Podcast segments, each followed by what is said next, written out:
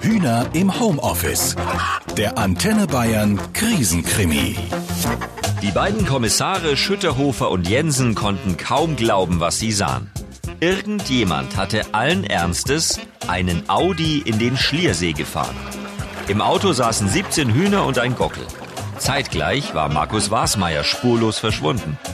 Die Hühner, das hatten sie jetzt herausgefunden, kamen nicht aus Wasmeyers Freilichtmuseum, sondern vom Gnadenhof im Ort.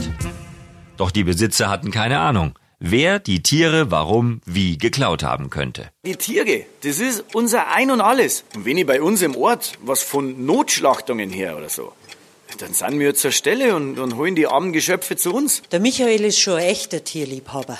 Ist halt finanziell auch nicht ganz leicht. Das Geld steckt man in die Tiere, nicht in den Hof. Gemeinsam gingen sie in den Stall, um die Hühner in Augenschein zu nehmen. Und es war kein Star. Um Gottes Willen. Das glaube ich ja nicht. Das kann doch nicht wahr sein. Aber wir haben doch nie jemandem was getan. Hier mögen uns doch alle, oder? Und, und, und wo sind jetzt eigentlich unsere Hühner? Geht's denen gut? Jensen musste schmunzeln. Er war sich sicher, dass es den Hühnern gut ging. Bei der Familie seines Kollegen war er sich nicht so sicher. Schließlich lebten alle Hühner jetzt bei ihm. Als Beweismittel. Im Homeoffice. Sicherlich eine Herausforderung für Frau, Kinder und Hühner. Zu Fuß ging Jensen zurück nach nebenan in seine Pension, gut gelaunt, fast überschwänglich. Die Hühner hatte er schon gefunden.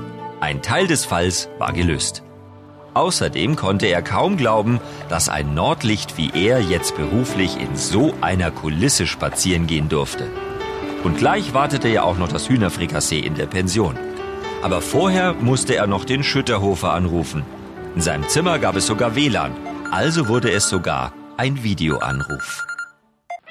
Was ist? Du glaubst nicht, was ich alles rausgefunden habe. Wie bitte? Es ist laut hier. Wir wissen jetzt, wo die Hühner ihr Zuhause haben. Ja, hier jedenfalls nicht. Alle gackern, die Hühner, die Frau, die Kinder.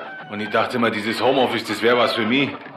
Ich wäre jetzt gerne irgendwo, wo es ruhig ist, wo es schön ist, wo keiner stört und wo mich keiner findet.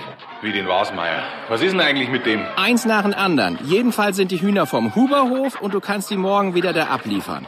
Und jetzt sieh mal zu, dass bei euch da alle so ein bisschen Schlaf finden. Und dann sehen wir morgen zu, dass wir den Warsmeier finden. Ja, und den Besitzer des Autos. Und den Hühnerdieb. Und einen Blumenstrauß für meine Frau. Sonst lässt sie mich morgen Abend nimmer rein. Beim Abendessen kam Jensen mit seiner Gastgeberin ins Gespräch. Die nahm kein Blatt vor den Mund, als es um den Huberhof ging. Der vertreibe die Touristen, meinte sie, der Lärm sei oft unerträglich. Es ist ja nicht nur das Gegacker. Dann haben die auch noch zwei Esel und einen alten Jagdhund, der scheinbar glaubt, er wäre Wolf. Das ist ohrenbetäubend. Dazu der Gestank von die Viecher. Da will doch keiner bei mir wohnen. Das zerstört das Geschäft. Verstehen Sie mir nicht falsch. Ich mag ja Tiere. Die Hühner habe ich auch oft gefüttert mit Kartoffelschalen, Kiwi, Orangen, was halt übrig war. Aber diese Leute, die sind doch nicht ganz dicht. Das sollte reichen für heute. Jensen hatte ja mittlerweile einen Verdacht, aber nahm noch einen Obstler und ging dann schlafen. Morgen gab es wirklich viel zu tun. Sie mussten sich aufteilen. Welcher Spur sollen sie folgen? Was steckt hinter dieser mehr als merkwürdigen Tat? Morgen wissen wir mehr. Dank euch. Macht mit. Diesen Krimi schreiben wir gemeinsam auf antenne.de. Das nächste Kapitel hört ihr morgen um dieselbe Zeit in der Stefan Meixner Show. Hühner im Homeoffice. Der Krisenkrimi. Nur auf Antenne Bayern.